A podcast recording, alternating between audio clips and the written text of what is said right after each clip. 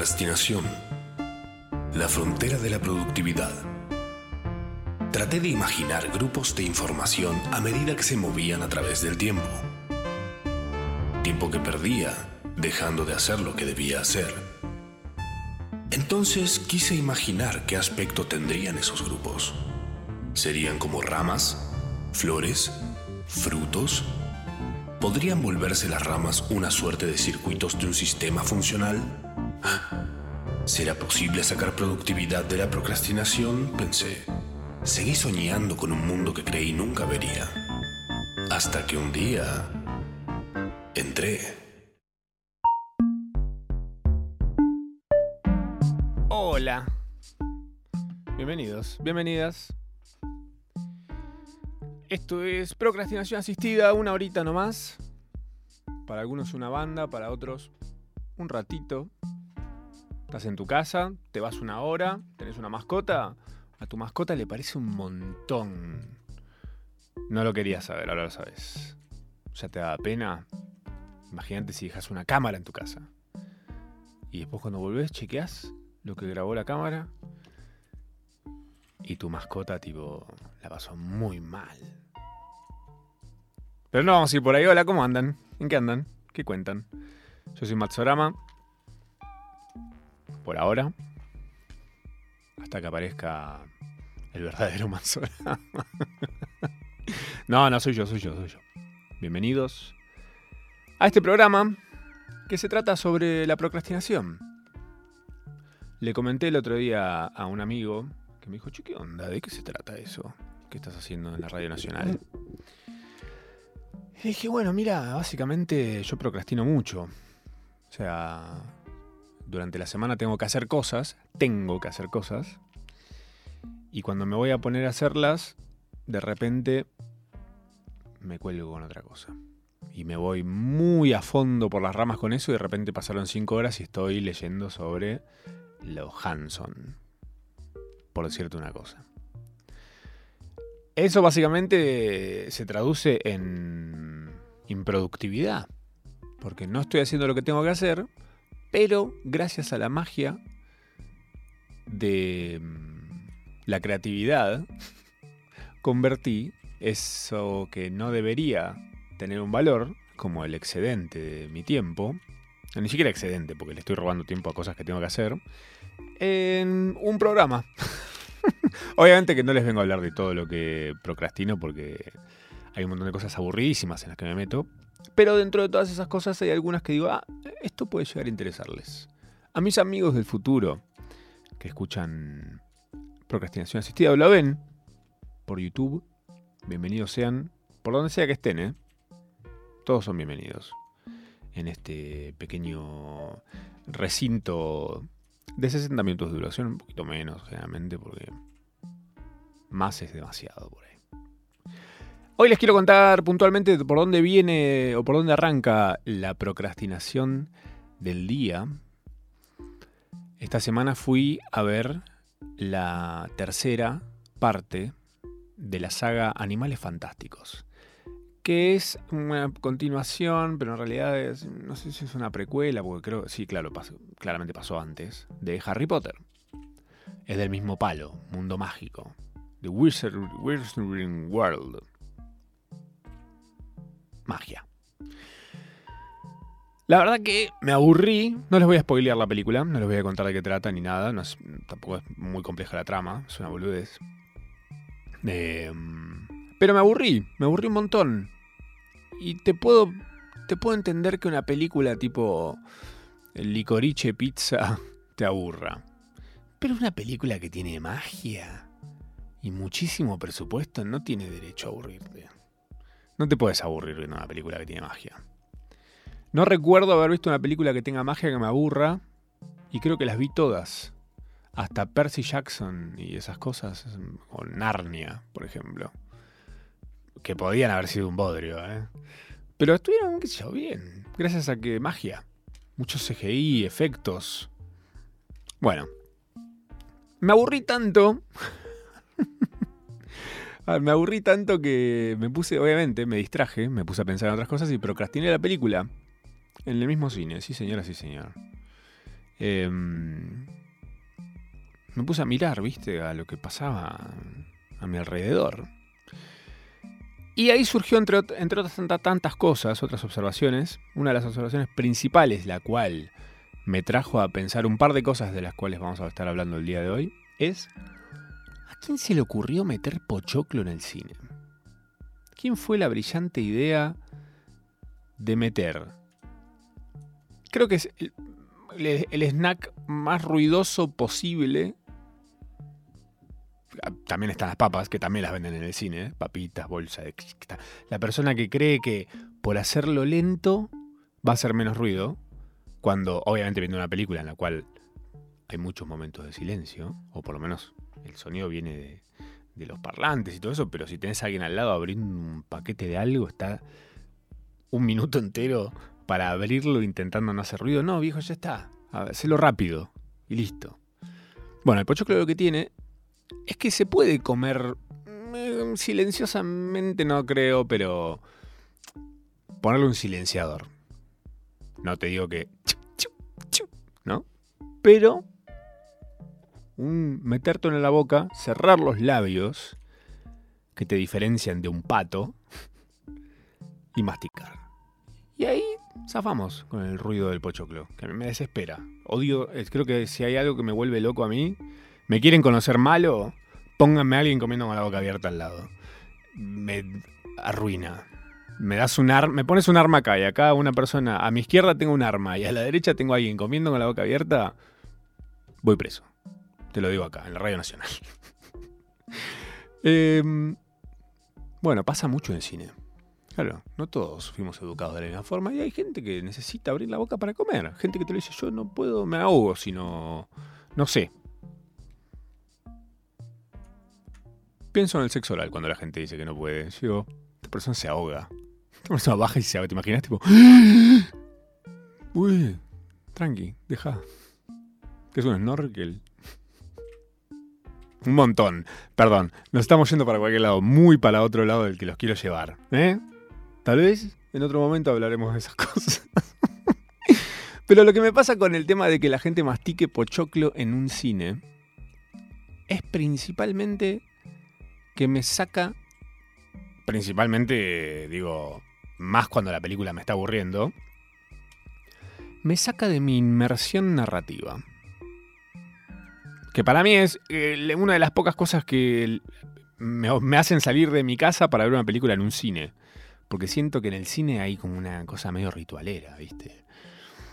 Pero ahora vamos a hablar de la inmersión, narrativa. Paso a paso. Y les quiero hablar de, eh, puntualmente, de dónde viene lo de comer pocho. obviamente investigué. ¿eh? Hice la tarea. Estuve toda la semana buscando esta información por todos lados. Hay un par de historias. Eh, un par de versiones, pero hay una puntual que es, aparentemente, la que más nos sirve para donde vamos a ir con todo el tema de hoy. En la década de 1920, como que empezó, como, como hace poco fueron los cosos de CrossFit y hace unas dos décadas eran los videoclubs, donde ibas a alquilar una película. Eh, los cibers, las canchas de pádel, los parripollos. Bueno, en 1920 estaban los palacios de cine.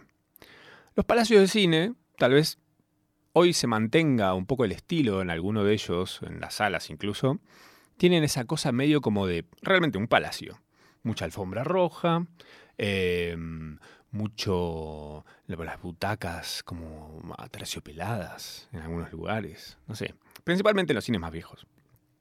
Hoy está todo como más adaptado tal vez a la mugre que dejamos después de una película para que se pueda limpiar rápido y a los 15 minutos entra todo el mundo de vuelta a hacer una mugre de vuelta lleno de comida. Porque se volvió eso, un comedero también. Gente que va al cine a comer. Que decís, no puedo ver una película sin comer algo. Pero bueno, me di cuenta con Animales Fantásticos que me hubiese gustado mucho llevar comida porque estaba aburrido. Para comer. Porque para aburrimiento. Comer por aburrimiento, no lo hacen. Lo vivo así. Cualquier cosa. Cualquier cosa, básicamente. Em, no estaba el cine en ese entonces, 1920, pensado para que la gente vaya a comer. De hecho, eh, afuera de los cines así como en los teatros y en los estadios de fútbol o del deporte que sea que estuviera en ese momento, en las canchitas, había puestitos de gente que se ganaba el mango vendiendo manzanas acarameladas, pochoclo, cosas. Y la gente quería entrar a ver una película comiendo el, coso. Pensá que en ese momento el cine era mudo. Entonces no había más sonido, o sea, había, música. Pero vos estabas taca, taca, taca, tra, tra, tra. Bueno, pedían por favor no entren a la sala con comida. Por favor, es como me irán otra vez, voy a ir a los Simpson. Pero cuando eh, va a ser inevitable esto, perdón. Si no les gusta, vamos a estar muy complicados en esta relación. Pero en Los Simpson, en el episodio que Bart gana un elefante, tiene un elefante, es carísimo mantener un elefante. Pero bueno, Bart quiere ganarse el elefante, si lo gana, si lo dan, está bien en la casa, Stampy se llama el elefante. Cuando quiere la gente venir a verlo, Melo dice, ah, ya se me ocurrió una idea. Y va y pone un cartel en la puerta de la casa que dice, fuera. No se acerque, no sé, una cosa así. Y Bart le dice, che, pará, en vez de poner ese cartel, pongamos un cartel de tipo 2 dólares por ver el elefante. Bueno, un poco es lo que pasó en esto. Se dieron cuenta los del cine, dicen, che, mirá, mirá la plata que está masijando Don Víctor, que estaba ahí. Bueno, de hecho estaba, digo, hoy por hoy se sabe que más del 85% de las ganancias de un cine vienen del pochoclo. Del pochoclo, claro, así es re barato ese pochoclo. Por eso lo hacen así como tipo a borbotones, bolsas así grandes. Y nosotros vamos y lo compramos a unos precios que no tienen sentido. Pero bueno. Cuestión que fines de la década del 30, 1930, hace casi 100 años. Qué bárbaro. Eh, un viejito que vendía pochoclo frente a una de estos, uno de estos palacios de cine. Se compró una casa, se compró una granja, donde plantó, obviamente, que iba a plantar. Soja, no, mentira. plantó para tener, o sea, como cerró su circulito, ¿viste? Se compró un local también, listo. Todo como vendiendo pochoclo en la puerta de un cine. El del cine, ni lento ni perezoso, dijo, ah, míralo si la gente quiere entrar a mi cine comiendo el pochoclo de este tipo que se está forrando, voy a vender pochoclo en el cine. Por supuesto. A todo esto, porque ustedes dicen, ah, claro, eh, empezó como un tipo que vendía pochoclo en su cine y de repente hoy son corporaciones multimillonarias que te quieren sacar más plata. Sí, obvio, por supuesto. Eh, cuando el chabón hizo el cálculo, dijo, a ver cuánta plata generó este que está acá afuera vendiendo pochoclo. Y dijo, che, pará, me resierra, con toda esa plata no solo tengo un montón de ganancia más, además de las ventas de entradas, eh, sino que mm, puedo pagar para que vengan a limpiar las alfombras. Y ya fue, las alfombras, tipo, no me importa nada. De ahí también las alfombras pegajosas. Espectacular, es espectacular eso. Que te antes, no sé si ahora, creo que ya no pasa, pero o si vas a un cine viejo, sí lo vas a ver que el piso es pegajoso. y no es porque es un efecto del cine puntualmente. Por lo que ya sabes, te imaginarás. Em, bajaron los precios de las entradas. Dijeron, bueno, para. Hagamos que el cine sea más barato. Puedes entrar al cine, es más barato, no puedes traer tu comida, pero adentro te vendo cosas. Refrigerios. El intervalo, todo eso, es para vender más, incluso. Eh, empezó a pasar esa. Todo esto sucede en plena depresión. Había un montón de cines que estaban fundiendo. ¿Por qué? Porque era caro ir al cine. Eh, pero de repente la entrada se puso barata, tenías la opción de comprar el pochoclo, el pochoclo le daba lo de los cines un montón de ganancia, y ahí tenés una de las industrias más zarpadas, que estuvo a punto de desaparecer. ¿Quién salvó al cine? El pochoclo. ¿Puedes creer?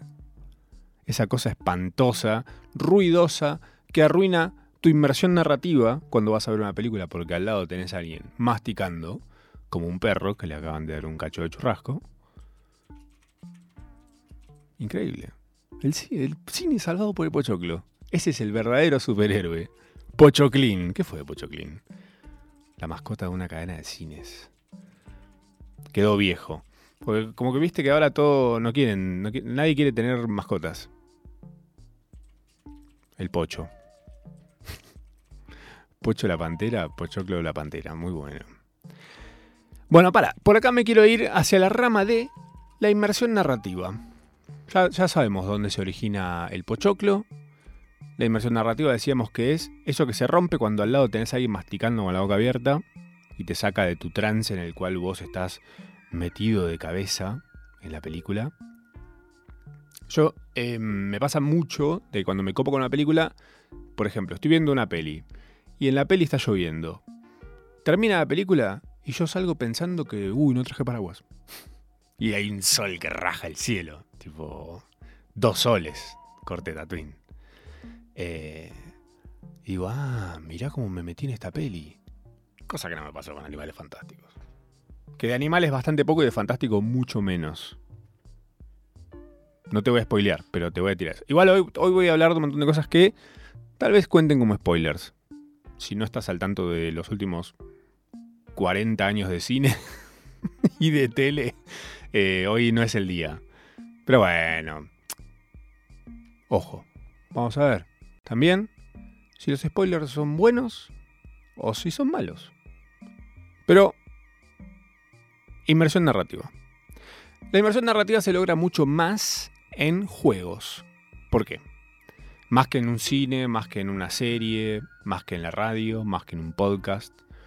Porque requiere que vos interactúes. Si vos te metes a interactuar, si la interacción está bien lograda, o sea, es una interacción natural, eh, te metes muy de cabeza dentro de eso. Me está pasando con el Elden Ring, por ejemplo. Es un juego que estoy jugando de mundo abierto, ya creo, no sé si los conté. Pero bueno, estoy eh, eh, hice el cálculo el otro día, el juego te dice cuántas horas llevas jugando. Y llevo jugando, a ponerle que empecé a jugarlo hace un mes y medio, más o menos. Y llevo ya nueve días de corrido jugándolo. Nueve días. O sea, todas las horas sumadas son nueve días sin parar. Creo que jamás en mi vida hice algo tanto tiempo en tan poco tiempo. Ni dormir, creo. Pero bueno, viejo, alguna vez tenía que pasar. Bueno, como espectadores es mucho más difícil lograr em, la inmersión narrativa. Cuando estás tipo viendo, nada más. Solo ves. Sos receptor 100%. Y hoy por hoy con, el, con la tensión que tenemos de que nada puede durar más de 10 segundos, porque ya estás pensando en cualquier otra cosa, es muy difícil atraparte. Que alguien te diga, che, vi tal cosa súper atrapante. Uy, estás usando esa palabra. ¿Realmente atrapante? ¿O qué te pasó? ¿Por qué? Porque nos aburrimos. Pasa, me pasó en el cine. Porque nos distraemos. De repente hay alguien comiendo pochoclo como loco. Hay gente charlando, cagándose de risa. Van irónicamente a ver una película que a vos te gusta. Y tenés personas cagándose de risa de algo que no es gracioso para vos. ¿Qué pasa, hijo? Son dos robots fajándose. ¿Qué es lo gracioso? Están salvando el mundo, hijo. Más respeto con los robots. o porque no se spoilean. Eso también rompe la inmersión narrativa. ¿Nos vamos a meter por ese lado? Vamos a meternos por el lado de los spoilers. Porque obviamente también me interesé en saber, che, ¿están buenos? ¿Sirven o no sirven? Porque te puede gustar un spoiler, te puede no gustar, te puede cagar la película. Puede ser. Te puede pasar algo onda... Em, disfrutar más gracias a un spoiler. También puede ser. Todo eso fue investigado para el programa de hoy. ¿Sabes que sí? Tuve toda la semana investigando papers, yendo al cine, spoileando gente. Me asomaba a una sala y decía, Dumbledore, no se muere, ¿eh? Está en las películas de Harry Potter también. Ya lo sabían, igual. La mayoría de la gente que estaba ahí ya vio Harry Potter. Igual te reís, pero Dumbledore, que es un personaje de estas películas, es así. bueno, no tenés idea, bueno, para, para, para. Dumbledore es Gandalf de Harry Potter, el mago viejo. El mago viejo de Harry Potter es como el director de la escuela a la que va Harry Potter. Es un viejo, mago. En estas películas, Animales Fantásticos, es joven. Entonces en un momento hay como la atención está puesta en... Puede que lo maten, están peleando, este tipo tiene unos poderes re fuertes. Y de repente te acuerdas y dices, ah, no, cierto, está vivo en las otras películas. A menos que en el medio lo maten y con magia lo revivan, hubiese sido muy bueno. Spoiler alert, en ningún momento muere, no pasa nada. Bambi elige al presidente. No, mentira. Sí. no, no, me quiero ir tampoco por ese lado. No, no les quiero contar la película. Porque les voy a spoilear otras cosas horribles. Y no tan horribles. Pero necesarias. Para desarrollar la procrastinación del día de hoy. Al final les voy a hacer unas recomendaciones. Entre ellas, uno o dos libros. ¿Libros? más sos un desubicado. ¿Cómo me vas a recomendar leer? No leo un prospecto de las medicinas que estoy tomando, imagínate si voy a leer un libro. ¿Eh? todo loco. Procrastinación asistida. Conduce Matsurama. Previously, en la primera media hora de procrastinación asistida. Fui al cine. Vi una película, me aburrió, me distraje, escuchando gente masticar como patos el pochoclo que compraron. Investigué quién, a quién fue la brillante idea, cabeza que dijo, che, voy a vender pochoclo en el cine. Súper ruidoso, odio el cine, lo detesto. Pásenla mal. Bueno, es muy loco. Ah, pará, esto es espectacular. Porque si vos estás comiendo pochoclo, esto, esto me quedé a medias porque no encontré una explicación científica, pero sí encontré otras explicaciones científicas. Pero la explicación científica de por qué cuando yo como pochoclo, y si quiero lo hago con la boca abierta, ¿eh? no me molesta. Y no me molesta el sonido de los demás. Siempre y cuando yo también esté comiendo pochoclo. Es increíble eso. es rarísimo. Pero bueno, hay algo químico en algún lugar de la cabeza, algún día lo averiguaremos. Lo que científicos sí encontré esto. Hay científicos que dijeron, che, hay una explicación de por qué no nos gustan los spoilers. Explicación científica, ¿eh? ¿Cómo se nota que no está pasando nada en el mundo? Nada, bueno, ahí, ¿Necesitamos entenderlo todo? No. Pero mientras más cosas entendamos, mejor. ¿Para qué? No se sabe. Bueno, científicos eh, se pusieron a investigar sobre este tema de los spoilers. Em, y dice, los estudios muestran que la anticipación y la suspensión de la incredulidad... Oh, un momento, muchas palabras. Anticipación, o sea, estamos esperando que pase algo. Y la suspensión de la incredulidad, o sea, oh, no sé qué va a pasar, ¿qué es esto? Eh, son ingredientes clave en una experiencia placentera. Y los spoilers tienden a matar ambas. Bla, mira los científicos.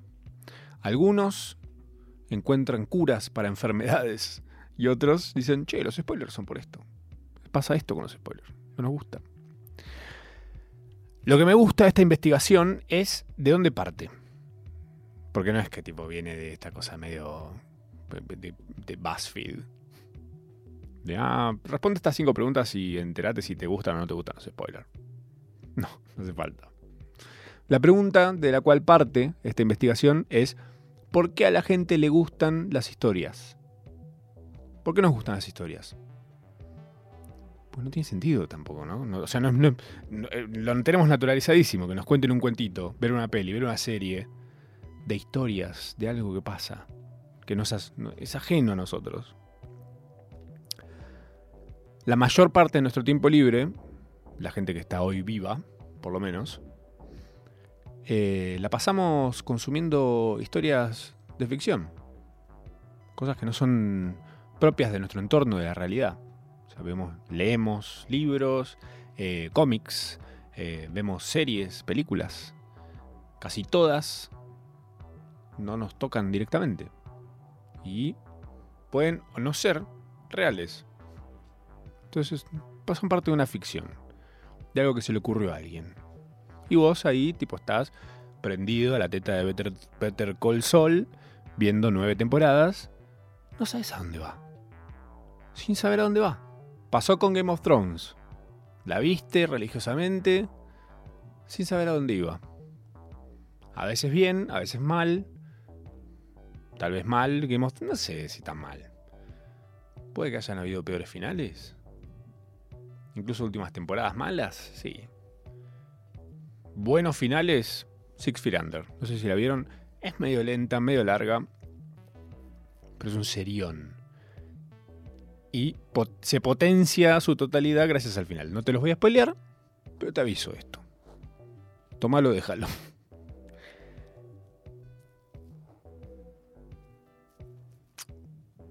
¿Qué pasa? ¿Por qué nos obsesionamos con esto? Con la ficción. Al punto de que obviamente hay gente que se pelea. Tengo un amigo, el Mato, que se enojó mucho con un amigo en común que le spoileó una película. Un amigo que hace dibujos hizo un dibujito con un spoiler de una película. El spoiler, por si no sabes lo que es, justamente es contarte algo puntual que es medio clave en la historia, ¿no? Em, y esto pasa porque, mira, te voy a contar algo re loco. Se rompe algo re primitivo. Porque hay un lado, em, como la parte consciente de tu cabeza, entiende que estás viendo ficción. Medio, lo que, medio ese, ese escudo que usás cuando estás viendo una película de terror, o cuando la veías cuando eras chico, y decías, esto es, mentira, esto es mentira, esto es mentira, son actores, estaban actuando, están frente de una cámara, está todo iluminado, tardaron un montón de tiempo en filmar esta escena, le hicieron un montón de veces, como que querés romper en serio, pero ¿qué estás queriendo romper? ¿Tu propia inversión narrativa? ¿Qué es lo que se, qué es lo que se cree? ¿Qué parte de vos se lo cree? Bueno, tu lado más em, primitivo. ¿Por qué? Porque ve algo que si está bien logrado, lo cree tu parte racional dice, eso, es ficción, eso es ficción. Pero hay algo en vos que se lo cree y que eso es lo que esa es la parte que disfruta. Por eso nos gusta tanto la ficción y todo eso, porque nos lleva a lugares que no podríamos vivir en la fantasía. O tal vez sí, pero no sé, mejor verlo en tu casa. Una peli de terror, ponele. Son un montón de emociones a las que solo accederías exponiéndote al peligro que te persiga un loco con una motosierra. Bueno, el cine. ¿Sabes que vas a salir entero? Ojalá. ¿Sabes que vas a ver una película de Batman como esa vez que pasó? ¿Se acuerdan? Un tiroteo creo que hubo. Bueno, ahí es donde la apariencia y la realidad se desdibujan. Entonces, por ejemplo, cuando yo te caigo con una galletita que tiene forma de caca, muy realista, ¿eh?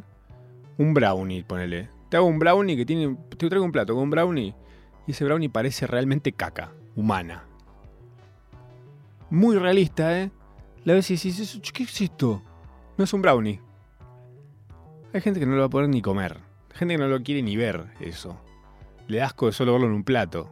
Ver a otras personas comiéndolo, no, no, no. Oh. ¿Por qué es eso? Hay una parte de tu cabeza que sigue siendo primitiva y cuando ve estas cosas, la cree. Aunque sepas que es una galletita, que tal vez está buenísima. Busquen si quieren, después hay un restaurante, un café, no sé qué es, que es todo inspirado en caca. Las sillas son inodoros, la comida toda tiene forma de caca.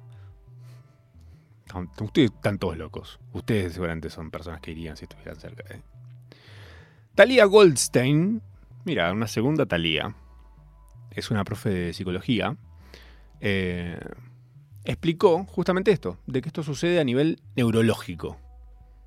Es re, está re adentro el mambo con los spoilers. No es que tipo, ay, es una pelotudez. No, bueno, te pasa. Hay gente más primitiva que otras. Conectan diferente con las cosas que consumen. Ojo, el fútbol también, ¿eh? Los deportes. Conectas con un lado re primitivo. El cavernícola dentro tuyo está viendo eso. Junto a el científico que sos. Sos un científico, sos un cavernícola. Eso somos. Todo en uno solo. Em, el problema, o sea, ¿dónde choca en esta investigación? el tema de los spoilers, spoiler igual caca, es que de repente, sin que vos lo quieras, porque por ahí vos lo querés cuando estás viendo una película de terror y necesitas eh, convencerte vos mismo de que eso es ficción lo que estás viendo, esto es ficción, esto es ficción, esto es ficción, no está pasando, no está pasando, no pasó, bueno, puedo terminar de una película de terror si realmente soy muy cagón, puede ser. Pero si alguien viene y te dice, ah, ¿viste que tal cosa? No, ¿qué hiciste? Te recuerda que la historia que estás viendo y en la cual estás metiéndote es una historia. Es un cuento.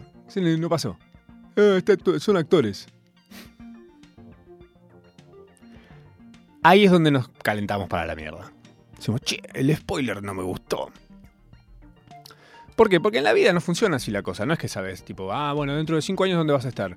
Mira, te voy a decir exactamente dónde voy a estar. Voy a estar haciendo esto, esto y esto. En el medio va a pasar esto, esto y esto. No existe.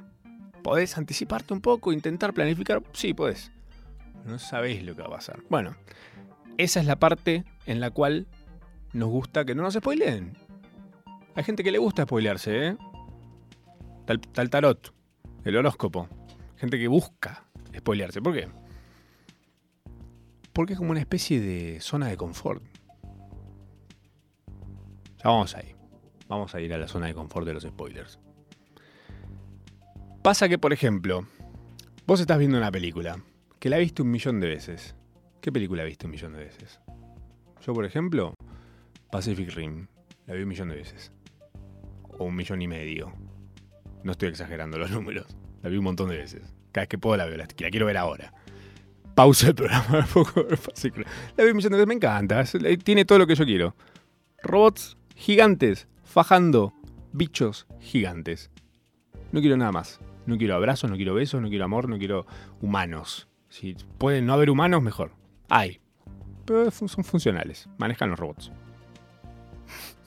Rarísimo. Bueno. ¿No te pasa que viendo una película que ya has visto un montón de veces, hay un momento en el que va a pasar algo y hay un impulso de adentro tuyo que querés decirle al actor, no vayas por ahí, Boromir, te van a matar. ¿No? Se lo querés decir, le querés avisar, no hagas eso, porque te vas a morir. Pero va a pasar, porque la película ya está. Pero seguís teniendo esa conexión. Es muy loco. ¿Por qué? Porque hay algo dentro tuyo que todavía es un cavernícola que está viendo y dice, uy, uy, si agarra por ahí lo van a matar. Porque vos ya sabés lo que hay ahí. A dónde va. El crítico de televisión, James Poniewicz, escribe para Time, una revista que a veces está buena y a veces es una cagada. Te lo voy a decir así. Si está la gente de Time escuchando, que se ofendan. Dice, un spoiler no deseado quita algo, pero no, creo, el placer de leer o ver una historia. Más bien, quita de la anticipación antes de verlo, preguntándose quién muere, si salen de la isla o no. El tipo medio que defiende el spoiler. ¿Por qué? Dice, yo te puedo contar cualquier cosa de una película.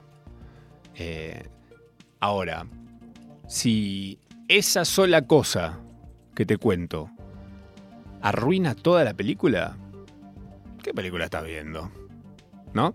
O sea, es así, si la calidad de la historia depende 100% de un momento que podés ver en, un flashazo, un dibujo, alguien hace un dibujo de un momento de una película, tres personas disfrazadas de Spider-Man abrazándose. Va a decir, no, ¿qué me estás haciendo? No quería saberlo así, me quería enterar viéndola. Por ejemplo, Sexto Sentido. ¿Ubican la película de Bruce Willis?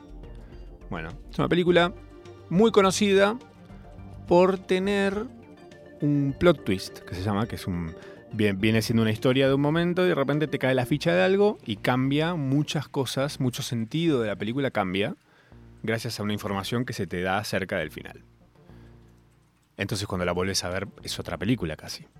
Bueno, en el sexto sentido, el personaje de Bruce Willis está muerto, ¿ok? Ahora, ver sabiendo eso de entrada la película, ¿la película está buena?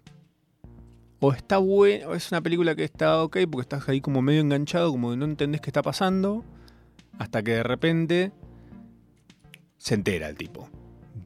Se le cae la ficha y dice, che, me parece que estoy muerto. ¿Por eso nadie me ve? ¿Solo me ve este nene? que dice que ve gente muerta? Ah, esa es la película, claro.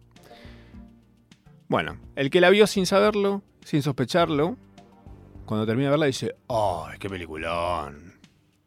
Y la vuelve a ver y ahí ves básicamente que en ningún momento no pensaron en el chabón como si no estuviera muerto.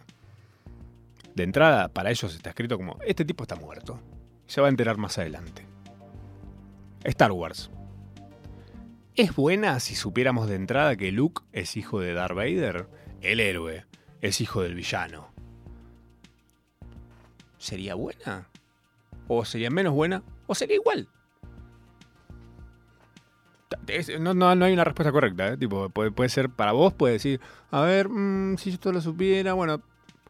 Ahí el tema está en cuánta construcción hay en torno a la develación de un dato. ¿Por qué? Porque de repente querés hacer que el héroe sea puro y bueno y querés identificarte con él. Y de repente el villano es todo lo que está mal. Pero de repente el villano es el papá. Y vos decís, che, ¿mi papá es el villano? ¿O yo soy el villano? ¿Yo soy el villano? Lost, por ejemplo. ¿Es buena si todos estaban, sabes que todos estaban muertos? Nadie la va a ver, no la vean. Porque Lost lo que tiene es muy buena construcción de suspenso. Esto es muy típico de J.J. Abrams. Sépanlo para cuando vean algo de él. Construye muy bien el suspenso, pero no tiene buenos remates. Le falta una dupla ahí. Alguien que le diga, che, eso que, que hiciste crecer un montón, que toda la gente se pregunta qué es, ¿qué vas a hacer? No sé. Están todos muertos. Esa, tipo, ah, sí, qué sé yo. Ah, hay que terminar la película. Sí, terminar decirle más. Busquen. Yamalán le pasa parecido. Mucha gente lo defiende a morir. Otro director que también sabe construir muchísimo el suspenso. Hay un build-up hacia un remate que decís. Ah, bueno. Pero bien de suspenso, está bien. Disfrutable. Te puedes quedar dormido hacia el final de sus películas y la vas a pasar bárbaro. Ahora, por ejemplo, Argo. Argo, bueno, no sé si tanta gente la vio. Está buena, con Ben Affleck. Lo detesto a Ben Affleck, me cae muy bien en esa película, me parece muy buena. Es una historia que se sabe cómo termina, pero no se sabe tanto el cómo, el desarrollo de cómo pasó en detalle. Está buena, entretenida. Viven, ¿se acuerdan? La del avionazo contra los Andes, de los rugbyers. La que se comen entre ellos, o sea, el morbo típico de. Cada vez que los llaman a algún lugar a los que sobrevivieron, le terminan, che, ¿cómo fue el momento que decidieron comerse a los compañeros? ¿No te parece que hay un montón de cosas más interesantes preguntarle algo que ya sabemos todo? Bueno. Cuestión que pasó eso, para los que no sabían, spoiler alert de la vida, un avión que estaba lleno de rugby se reventó contra los Andes. te lo resumo así nomás. Oye, te lo resumo así nomás. Eh, el avión se reventó contra los Andes y los chavales quedaron ahí parados en el medio de la montaña un montón de tiempo. Y en un momento se empezó a morir y bueno, empezó, bueno, empezó a pasar un montón de cosas. La película trata sobre eso. ¿Se sabe lo que pasó? Sí. ¿qué vas a decir? No, no la voy a ver porque ya sé cómo termina. bueno. Eh, Spider-Man No Way Home, la última de Spider-Man. Hubo mucha pelea en internet, hubo una guerra. La envidia de Ucrania y Rusia. Una guerra por spoilers gente pidiendo, no, no spoilen, que no la terminé, no la fui a ver todavía, no la puedo ver. Otra gente diciendo, si te interesa tanto ya la hubieses visto. Estreno hace 15 minutos. Tengo una vida además de ver películas. Banca. Bueno, gente que la vio y le gustó tanto que quiso hacer homenajes, dibujitos. Algunos que lo hacen también para primerear, ¿eh? Pues se quieren prender del hype de la película y quieren hacer su cosita. ¿A qué costo? Cagarle la experiencia a gente que quiere vivirla de pe a pa, sin que nadie se la cuente. Quiero que me la cuente el, Kevin Feige, el capo de Marvel, que venga y me diga, mira, toma esta película, estuve dos años haciéndola, mírala. Ah, mira, uno que hizo un dibujo en 15 minutos, me la cago. No la quiero ver ahora. Vale menos tu peli ahora, Kevin. ¿Qué crees que te? Pero bueno, todos sabemos que salen los Spider-Mans. Uy, ¿no sabías? Bueno, perdón. Salen los Spider-Man de las películas que no son estas películas de Spider-Man, o sea, como Spider-Man de universos paralelos. Sí, puedes sentirlo como un spoiler, te puede molestar que alguien te lo muestre, sí, que lo spoileen en Twitter, una captura, una foto, una grabada de pantalla, sí. Pero lo importante en la película es el cómo. Que eso es más difícil de spoilear. ¿Por qué? Porque tenés que saber cómo carajo terminan apareciendo dos Spider-Man más en una película donde hay un solo Spider-Man. Y son dos Spider-Man que ya conocías. Bueno. Por otro lado, tenemos Crímenes sin resolver. Ubican, es una serie que está en Netflix, documental, te cuenta justamente cada episodio es un crimen sin resolver. me causa gracia que yo lo, sigo, veo, me encantan los documentales de crímenes. Todos los documentales de crímenes me encantan. Eh, voy a fondo, los veo todos. Algunos siento que podrían durar un solo capítulo, pero se ve que debe haber un arreglo ahí en el que dicen, no, necesito que me entregue seis capítulos. Uy, voy a tener que editar mucho menos y poner todo el material que tengo. Gente hablando de lo mismo durante 20 minutos, sí. Bueno, porque necesito seis capítulos. Soy Netflix, ¿ok? Dame la caca. Así te pide Netflix las cosas, dame la caca. Seis capítulos de caca, dame. Bueno, Crímenes sin resolver eh, es, ya del título te lo dice, no tiene remate. No, están resueltos los crímenes. ¿Y qué pasa? ¿Eh? Matsurama va y los ve con ganas de saber cómo termina. No, papu, no termina. Pero bueno, me tienta en el durante. Si la historia me parece interesante, me tienta mucho agarrar el teléfono y ponerme a buscar si desde que salió Crímenes sin resolver. Hasta que yo la vi, se resolvió. A veces pasa, ¿eh? No te voy a decir cuáles, pero hay algunos buenos. Em, pero me pasa un montón esto de que mientras estoy viendo un documental de, un, de algo real, quiero googlear, pero a la vez no quiero googlear. Porque digo, quiero ver qué pasó, pero de repente si me aparece que el protagonista murió, digo, ¡ay! ¿De qué murió? Quiero saber, no quiero saber. Tiene que ver con el... Aparece el y... Bueno. En la otra esquina de Crímenes sin resolver, por el otro lado está Romeo y Julieta no hace falta ni que te diga algo más. Es como, es un chispazo en el cual vos ves ante tus ojos el final. Sabes más o menos cómo termina Romeo y Julieta, seguro. No la viste, capaz, pero lo sabes. Ahora, habría que definir eh, desde cuándo algo es un spoiler, desde cuándo ya podemos hablar todos abiertamente. No, me parece una Bluetooth. Muy simple. Si vos no querés spoilearte, no leas. ¿Cuántos carteles pasás por al lado y no los lees? Es muy difícil a veces, ¿eh? Porque de repente uno apoya los ojos en algo y la cabeza, ¡pa! lee. A ver, a ver, a ver. No leas. ¿Ves algo, una cosa, medio de los colores? Usa eso que tu cabeza hace cuando ignorás publicidades. No lo sabías, ahora lo sabes. Tal vez no lo tenías muy en cuenta, pero tu cabeza ya sabe lo que es una publicidad, la ve de solo aparecer algo, vos le das play a un video de Dillon y te aparece una publicidad de Chango Más. Tu cabeza apenas aparece la imagen que no es Dillon, estás esperando que aparezca un botón de saltear o lo que sea. Y te vas. Y no sabes ni qué era. Capaz que era una publicidad que te encanta. Era para vos. Era lo, que estabas buscando. Bueno, usemos lo mismo con los spoilers. ¿eh? Hay que entrenar la cabeza nada más. Eso de mutear palabras en internet es una estupidez. Mucho laburo, además. Porque obviamente la gente que te quiere spoilear te va a spoilear de alguna forma sin nombrar lo que quiere spoilear. Muy simple. Hay una mm, tendencia en Twitter. Sí, es algo que la gente hace.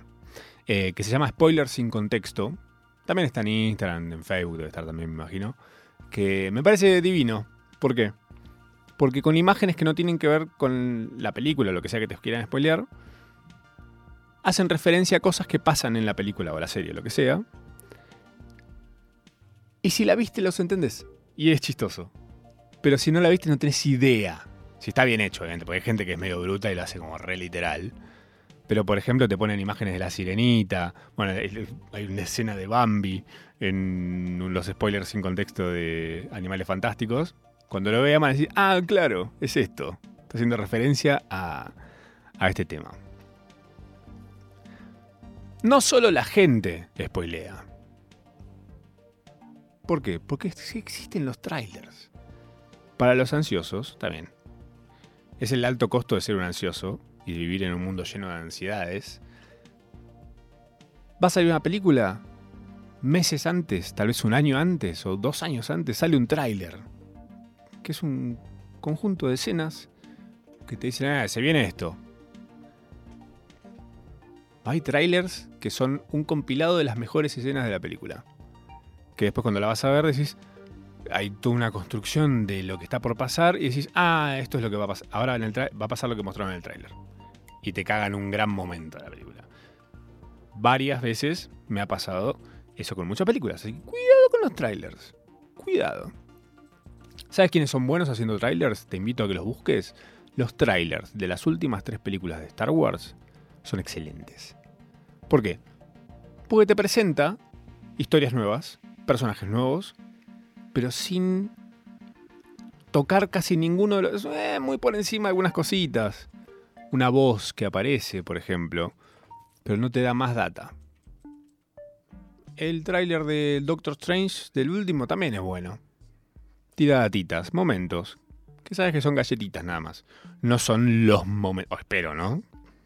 Que no sean los momentos de la película.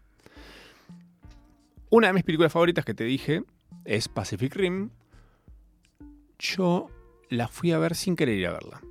Un amigo me dice, che, tengo entradas para esta película. Yo pensé que era otro tipo de película. Veníamos de mucho Transformer, que venía siendo bastante malas.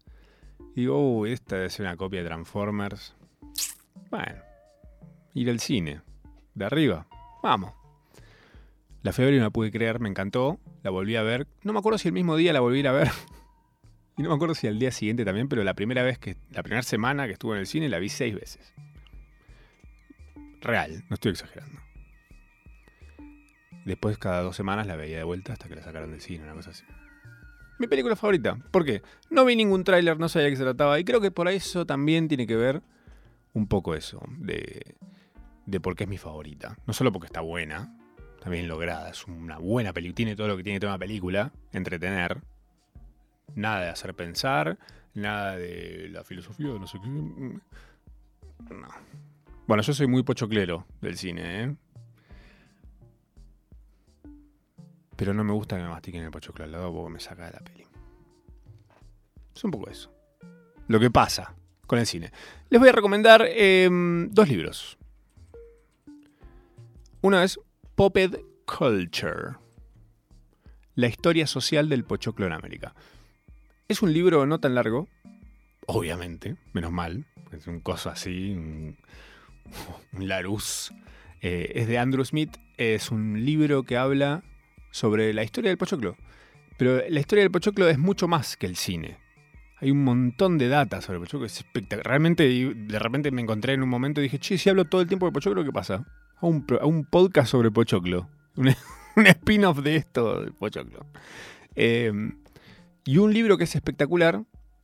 Este, el primero lo pueden obviar. Está bueno chequearlo porque tiene data, muy interesante. Es un buen libro para leer en el baño. Ahí tenés. Y este otro también es un buen libro para leer en el baño, pero es un buen libro en general, que es eh, Cómo funciona el placer, de Paul Bloom. Habla un poco de esto, de los spoilers y demás, y habla de un montón de cosas referidas al placer que tal vez no están tan a la mano de conversaciones con tus amigos. Pero te puede meter en una buena conversación una data espectacular. Cómo funciona el placer de Paul Bloom. Em, hasta acá llegamos con el programa. Se pasó rapidísimo para mí. No sé si para ustedes. Ojalá. Son las 9 de la noche. Nos pueden encontrar en plataformas de podcast. Todos los programas están subidos ahí. Hablamos de, todo hasta ahora. De todo. Y vamos a seguir hablando de todo. ¿Por qué? Porque la procrastinación no para nunca. Soy una persona muy vaga. Que debe muchos trabajos pero este lo cumplo a rajatabla todos los jueves. A las 8 de la noche en vivo por Nacional Rock. Están siempre invitados. Si quieren traer algo para comer, mejor. No como verdego, soy el único que te digo. Para que sepas. Nos vemos el jueves que viene. Adiós.